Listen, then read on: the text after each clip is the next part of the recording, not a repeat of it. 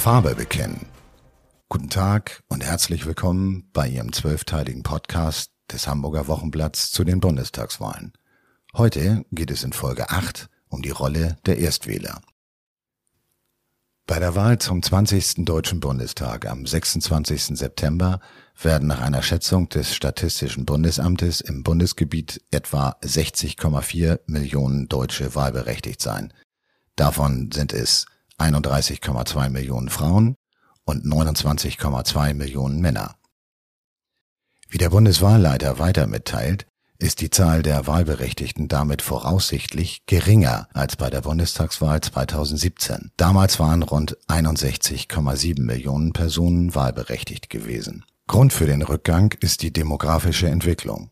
So sind seit 2017 mehr Deutsche gestorben, als volljährig wurden und damit ins wahlberechtigte Alter kamen. Bei der Bundestagswahl 2021 werden deshalb weniger Personen unter 30 Jahren sowie im Alter von 40 bis 59 Jahren wahlberechtigt sein, als noch bei der Bundestagswahl 2017. Dagegen werden mehr Wahlberechtigte im Alter von 60 bis 69 Jahren, die aus der Generation der sogenannten Babyboomer, sowie von 30 bis 39, also die Kinder der Babyboomer, erwartet. Zu den Wahlberechtigten gehören etwa 2,8 Millionen Erstwählerinnen und Erstwähler. Damit haben Erstwählende einen Anteil von 4,6 Prozent an allen Wahlberechtigten. Die Zahl der Erstwähler umfasst alle jungen Deutschen, die seit der Bundestagswahl 2017 volljährig geworden sind. Im Alter von 18 bis 20 sind rund 2 Millionen Bürger, 21 bis 29 Jahre alt sind 6,7 Millionen, 30 bis 39 Jahre sind 8,7 Millionen, 40 bis 49 Jahre sind 8,2 Millionen, 50 bis 59 sogar 11,8 Millionen, 60 bis 69 Jahre sind 10,2 Millionen und der Bärenanteil ist mit 12,8 Millionen 70 Jahre und älter. Detaillierte Zahlen für Hamburg lagen bei Redaktionsschluss leider noch nicht vor. Das Wahlalter wurde übrigens 1970 von 21 auf 18 Jahre gesenkt.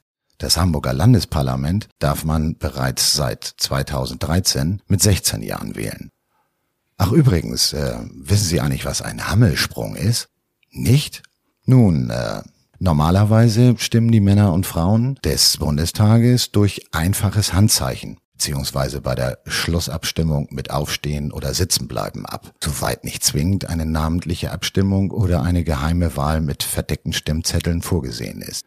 Ist der Sitzungsvorstand jedoch auch nach einer erneuten Abstimmung uneins über das Ergebnis, wird der Hammelsprung angeordnet. Hierbei verlassen die Abgeordneten den Plenarsaal und betreten ihn nach Eröffnung des Zählvorgangs durch den Präsidenten oder die Präsidentin wieder durch eine von drei Türen, die jeweils mit Ja, Nein oder Enthaltung bezeichnet sind.